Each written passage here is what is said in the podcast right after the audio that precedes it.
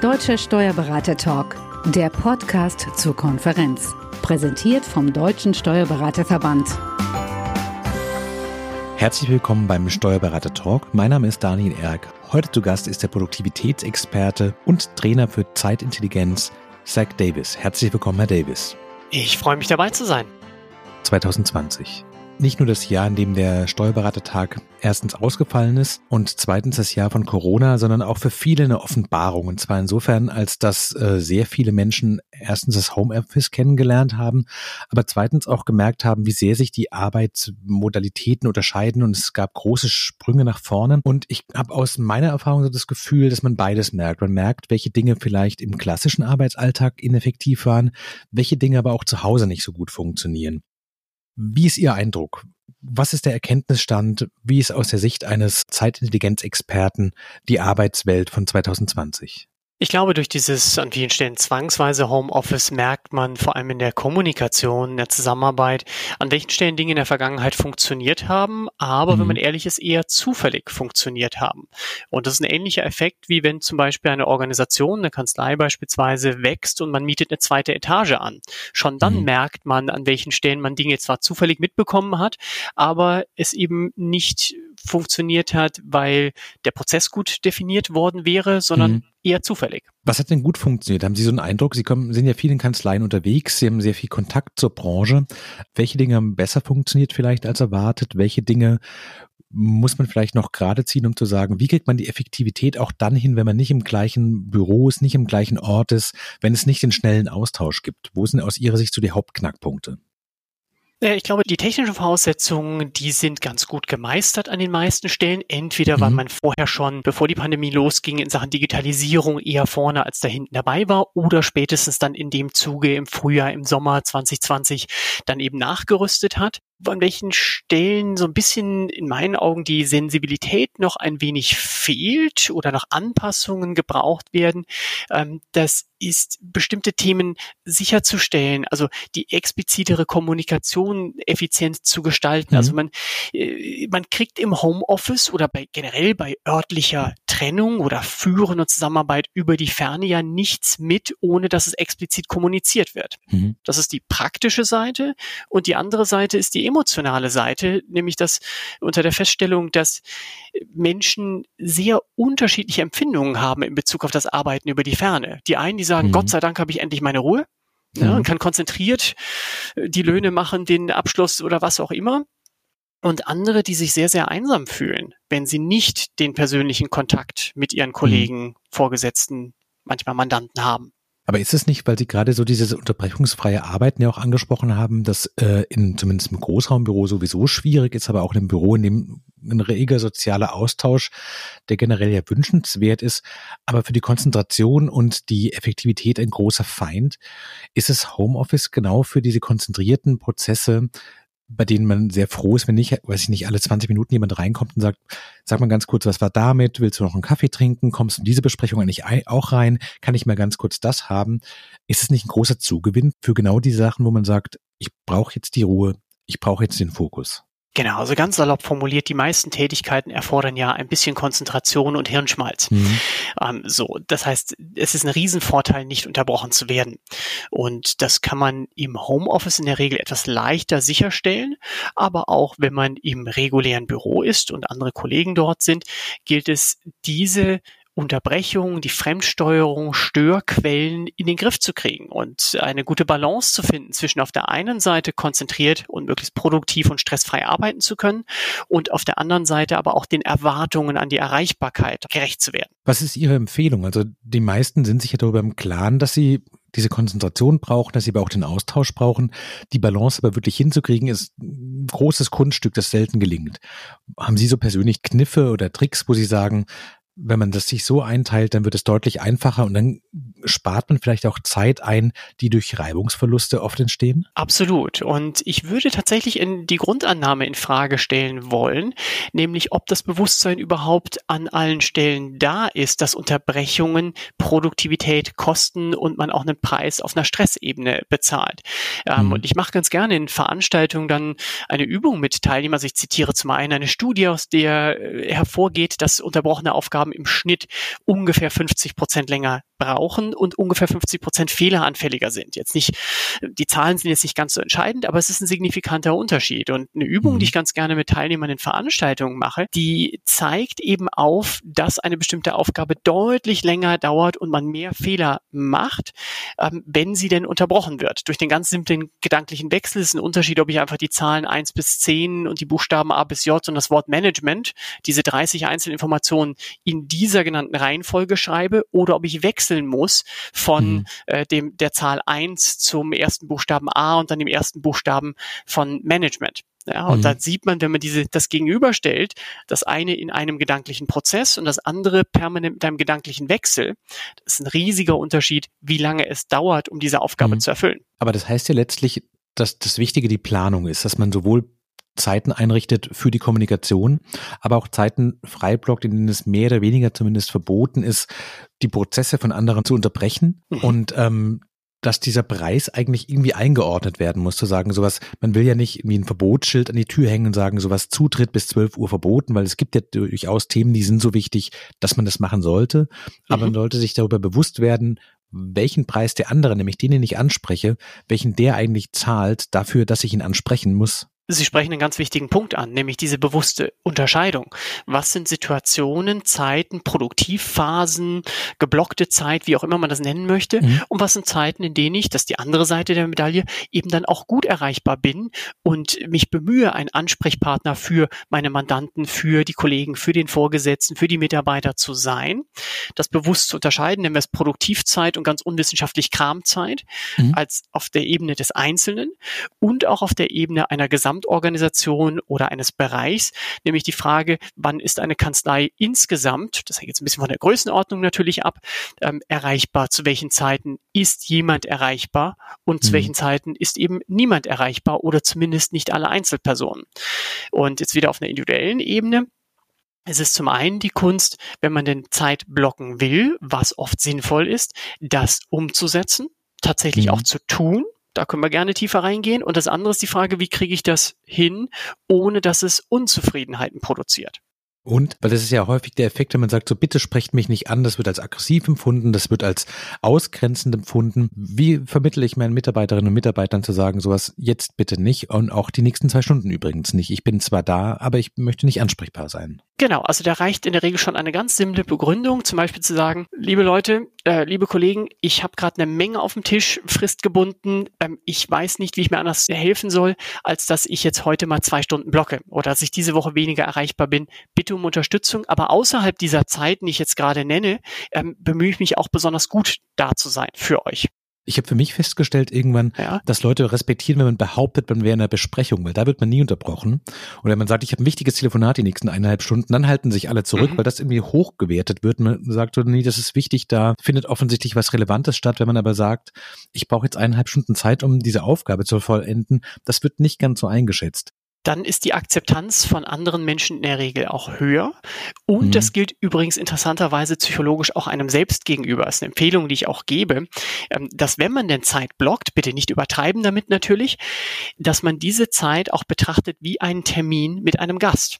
Hm. Denn wenn wir einen Gast da haben, sind wir in der Regel oder uns vorstellen, dass wir einen Gast da hätten, den Termin also ähnlich wie bei der Anwesenheit eines Mandanten, Dienstleisters, wem auch immer, hm. äh, behandeln, betrachten, dann behandeln wir in der Regel auch wie einen Termin mit einer anderen Person. Und der Umsetzungserfolg geht deutlich nach oben. Das ist die eine Seite und das andere sind einfach ganz simple technische Dinge teilweise, dass man zum Beispiel dieses nervige E-Mail-Pop-up permanent, das, das permanent eintrifft, dann jedes Mal zumindest für einen kurzen Moment rausreißt, einfach deaktiviert. Mhm. Was haben Sie denn persönlich für Tricks? Sie sind Experte für äh, Produktivität und Zeitintelligenz. Was sind so die drei Dinge, wenn man sie, weiß ich nicht, im Zug kennenlernt oder bei einer Konferenz mit Ihnen spricht und sagt so, was sagt denn der Experte? Was setzen Sie denn selbst um? Was sind so Ihre Hauptkniffe, die Sie wirklich im Alltag anwenden? Da können wir jetzt äh, in verschiedene Facetten natürlich reingehen. Über das, was wir gerade besprochen haben, rund um Fremdsteuerung hinaus, ähm, ist ein Themenkomplex, der immer wieder aufkommt, das Thema Planung, ähm, realistische Planung. Ähm, gerade Menschen, die in Kanzleien arbeiten, möchten in der Regel auch planen, müssen planen. Und wir sind in einer Welt, die schwer planbar ist. Und das hat zum Beispiel realistischer zu werden, hat damit zu tun, die Dauer einer Tätigkeit besser einzuschätzen. Das ist mhm. ein wesentlicher Punkt. Ähm, ein weiterer Punkt ist, ähm, dass gegenüber der Mandant, der Kollege natürlich wissen will, bis wann etwas fertig wird. Da sind wir jetzt bei der Schnittmenge eigene Planung und Zusagen treffen. Mhm. Und natürlich ist eine hervorragende Voraussetzung, wenn man eine äh, eine realistische Einschätzung hat, wie lange es dauern wird. Und dann empfehle ich auch die Zusage, zwar konkret zu treffen, aber relativ konservativ. Ähm, also nicht einen Schnellschuss zu machen, wenn man glaubt, man braucht zwei Stunden dafür und es ist 13 Uhr, 15 Uhr zuzusagen oder 15.30 Uhr, sondern zum Beispiel sozusagen bis morgen früh um neun liegt es vor. Mhm. Und diesen, diese Zusage können wir vor allem dann konservativer treffen, wenn wir den Schnellschuss vermeiden. Den Schnellschuss vermeiden wir in der Regel in erster Linie dadurch sehr wirksam, indem wir erst fragen und dann schießen. Also salopp formuliert, aber sehr ernst gemeint, hm. immer erst eine Frage zu stellen, eine inhaltliche Frage, hilfreich natürlich, wenn es eine sinnvolle Frage ist, bevor wir die Zusage machen. Ich muss sagen, ich würde da gerne nochmal nachhaken. Also, mhm. wie sieht es konkret aus? Also, ich bekomme eine Anfrage, können Sie das fertig machen? Äh, wir brauchen das möglichst schnell, wann können Sie es denn liefern? Und der Impuls natürlich als Dienstleister vor allen Dingen, man möchte seine äh, Kundinnen und Kunden ja nicht enttäuschen, man möchte ja auch auf einer unternehmerischen Ebene auch gemocht werden, man braucht diesen Zuspruch auch, man möchte sich auch sicher sein, die Leute sind zufrieden mit den Dienstleistungen, die man erbringt und weiß so, das dauert so zwei Stunden, das heißt in zweieinhalb Stunden könnte das schon da sein. Warum sollte ich denn sagen, bis morgen früh? Das kommt drauf an. Ähm, wenn es eben wahnsinnig zeitkritisch ist und jede äh, Minute Verzögerung Geld mhm. kostet oder ein Risiko darstellt, dann macht es manchmal Sinn, alles andere stehen und liegen zu lassen und zu sagen, ich versuche es in den nächsten zweieinhalb Stunden, zwei Stunden hinzukriegen, ich melde mich, sobald es fertig ist oder gebe einen Zwischenstand. Mhm. Aber sehr häufig müssen die Dinge ja nicht sofort sein. Mhm. Und wir Menschen treffen manchmal die Annahme, regelmäßig sogar, gerade wenn wir, Stichwort Dienstleister, ein guter Dienstleister sein wollen mit einem hohen Servicegrad, ähm, dann neigen neigen wir oft dazu, Zusagen zu machen, die gar nicht sein müssen. Ja, also ich habe so ein klassisches Beispiel, eine Teilnehmerin im Seminar sagte, sie wollte an einem bestimmten Tag, es war ein Freitag, um 12 Uhr Feierabend machen, bekommt dann kurz äh, vor 12 noch was auf den Tisch, was wahnsinnig dringend und wichtig erschien, hat ihre privaten Pläne für den Nachmittag verschoben, hat drei, vier Stunden gedauert, das Ergebnis, das sie erarbeitet hatte, dann an den Absender zurückgeschickt, bekommt die Abwesenheitsnotiz, bin 14 Tage im Urlaub. Also komplette Fehlannahme darüber, wie eilig das eigentlich ist, weil jemand vor dem Urlaub noch die Sachen quasi rausgeben will, dass wenn er zurückkommt, dass die Sachen dann da sind. Aber erstmal zurückfragen, bis wann muss es da sein? Bis wann brauchen Sie spätestens? Oder eine inhaltliche Frage zu stellen und daraus äh, bekommt man in der Regel mehr Informationen. Oder mhm. manchmal gibt es ja auch Personen, die fordern immer, egal was man fragt, sofort und am besten gestern. Und da hilft dann manchmal, wenn man den Kontext kennt oder erfragt hat, das Rückwärtsrechnen. Was ich damit meine, ist zum Beispiel zu sagen, wenn ich richtig informiert bin, brauchen Sie das für die Gesellschafterversammlung in der übernächsten Woche am Mittwoch. Mhm. Ähm, Frage an Sie, damit Sie nicht in Bedrängnis geraten. Ähm, bis wann bräuchten Sie es denn von mir spätestens, um Zeitdruck mhm. bei Ihnen zu vermeiden? So, und da, mhm. Äh, so, dann rechnen wir rückwärts und da ist auch eine psychologische Komponente gerade drin. Wir haben gerade Rücksicht genommen auf die andere Person und keinen Zeitdruck bei der Person. Da wird es psychologisch schwierig für das Gegenüber, mhm. jetzt eine Forderung zu stellen, die uns unter Druck setzt. Ja, es ist, scheint mir auch oft Erwartungsmanagement zu sein. Ich hatte mal mit einer äh, Frau zu tun, die hatte so eine Art Autoresponder eingestellt. Auf alle E-Mails, die die bekommen hat, hat sie quasi geantwortet, automatisiert. Vielen Dank für Ihre E-Mail. Ich habe ein sehr volles E-Mail-Postfach. Ich versuche Ihnen innerhalb der nächsten drei, vier Tage zu antworten. Mhm. Das war zwar bei manchen Sachen erstmal frustrierend, wenn man eine Anfrage hatte, aber es hat die Erwartungshaltung, dass man am gleichen Tag eine E-Mail bekommt, die antwortet, rausgenommen. Wenn man das wusste, war so eine Art Klarheit da. Ich habe das für mich nie umgesetzt. Ich fand es aber als Strategie interessant, die Erwartungshaltung, dass alle immer sofort reagieren, die abzustellen? Also ich bin losgelöst von der Einzellösung, da kann man jetzt drüber überführen äh, wieder diskutieren, ein großer Freund von konkreten, aber konservativen Zusagen. Mhm. Ähm, wenn ich zum Beispiel einen Dienstleister habe und der sagt mir von vornherein, dass es länger dauern wird, als es meinem Wunsch entspricht, dann mache ich deswegen keine Jubelsprünge. Ähm, aber ich weiß zumindest, woran ich bin. Und solange das in einem halbwegs vernünftigen Rahmen ist, kann ich damit gut leben. Blöd ist es, in der Luft zu hängen, Ungewissheit zu haben, nicht zu wissen, bis wann es sein wird oder sogar eine Zusage zu bekommen, die dann nicht eingehalten wird, mhm. weil ich dann auf der Basis plane und das ist schlechter, als wenn gar keine Zusage gemacht würde. Aber ich glaube, der Königsweg ist die konservative Zusage, die eingehalten werden kann.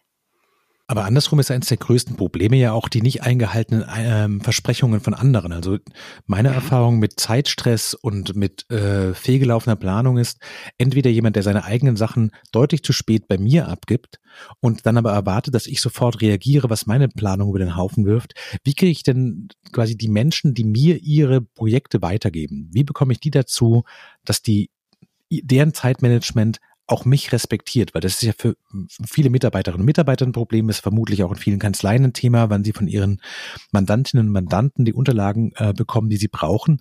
Haben Sie irgendeinen Tipp dazu, wie man diese Reibungsverluste minimiert?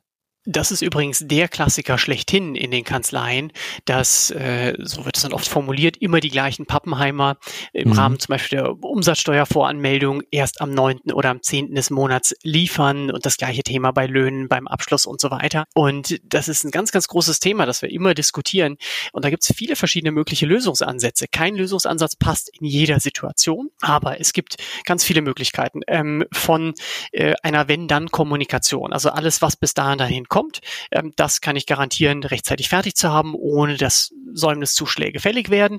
Ähm, alles, was danach kommt, versuche ich auch noch, aber mache ich erst danach und zwar in Reihenfolge des, des Eingangs. Das ist eine Möglichkeit.